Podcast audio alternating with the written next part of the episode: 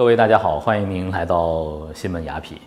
此时此刻呢，上海已经是深夜了。我刚刚离开新闻夜线的主播台，马上就赶到了自己的工作室，为您赶录这样的一期新闻雅痞。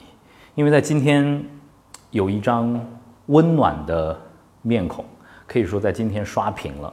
有一个让我们觉得充满温情的人离开了，这就是加拿大的演员艾伦·希克，在陪伴自己的儿子打冰球的过程当中突发心脏病而离世，享年六十九岁。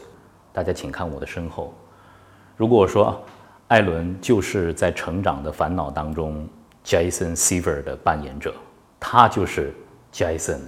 老爸可能一下子就会让很多很多的七零后，特别是八零后，穿越到我们的那些青葱岁月当中。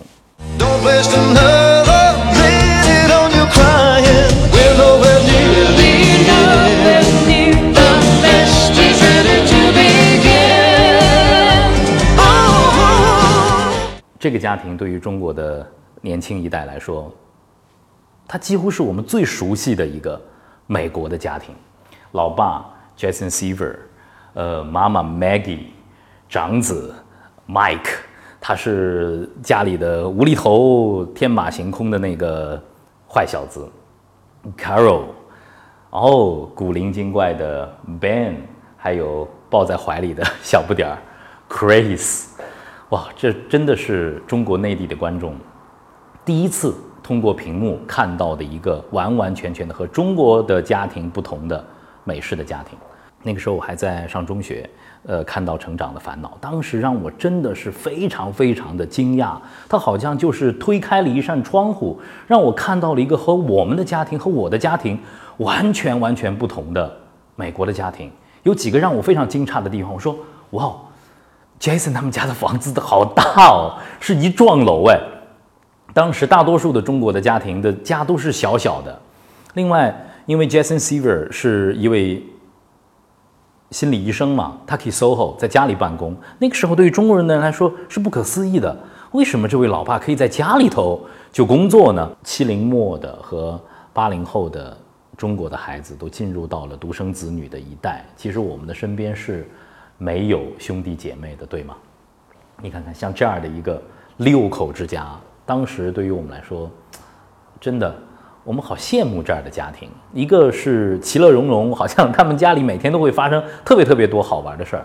而让人印象最深的，就是这张温暖的脸，Jason Seaver。他是一个太不一样的美国老爸了。中国的老爸都非常的权威哎，哪能被儿子直呼其名啊？嘿，Jason，我是 Ben，我是 Mike，那那是不可能的。呃，还有中国的父亲。是从来不道歉的，就算自己做错了，也不会道歉的，永远是那个威严的爸爸。但是 Jason 不一样，Jason 会和所有的家家庭成员，会和孩子们去做朋友，他会和 Mike 一起踢球，一起去看棒球、看篮球，还去看摇滚音乐会，而且还上了全美的直播采访。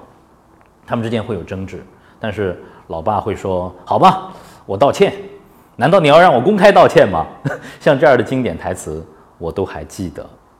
我觉得这部电视剧之所以在中国的观众心里头啊，会有这么大的、这么重的分量，它不光是呃中国内地的观众的美剧启蒙，同时它也深深的影响了中国的情景喜剧的发展。还记得吗？我爱我家、家有儿女，其实在这两部影响中国的。年轻人的情景喜剧当中，我们也看到了太多的，呃，成长的烦恼的影子。而这部，呃，美剧最妙的，就是它所传递的那种以家庭为核心的价值观念，它在深深的影响着我们对家的认知。艾伦·希克他自己也说，如果说在我的墓碑上只写一句话的话，他更愿意是，我是成长的烦恼中的一员。家庭永远是一个整体。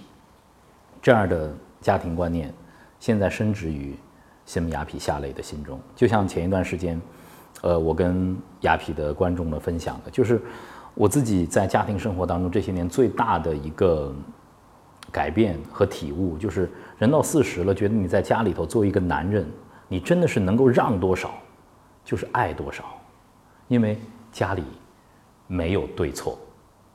在今天的这一刻，让我们在上海的夜色当中，在一抹浓浓的温存当中，共同送别中国年轻一代共同的老爸爸。我们的美国老爸 Jason Seaver，杰克老爸，拜拜，走好。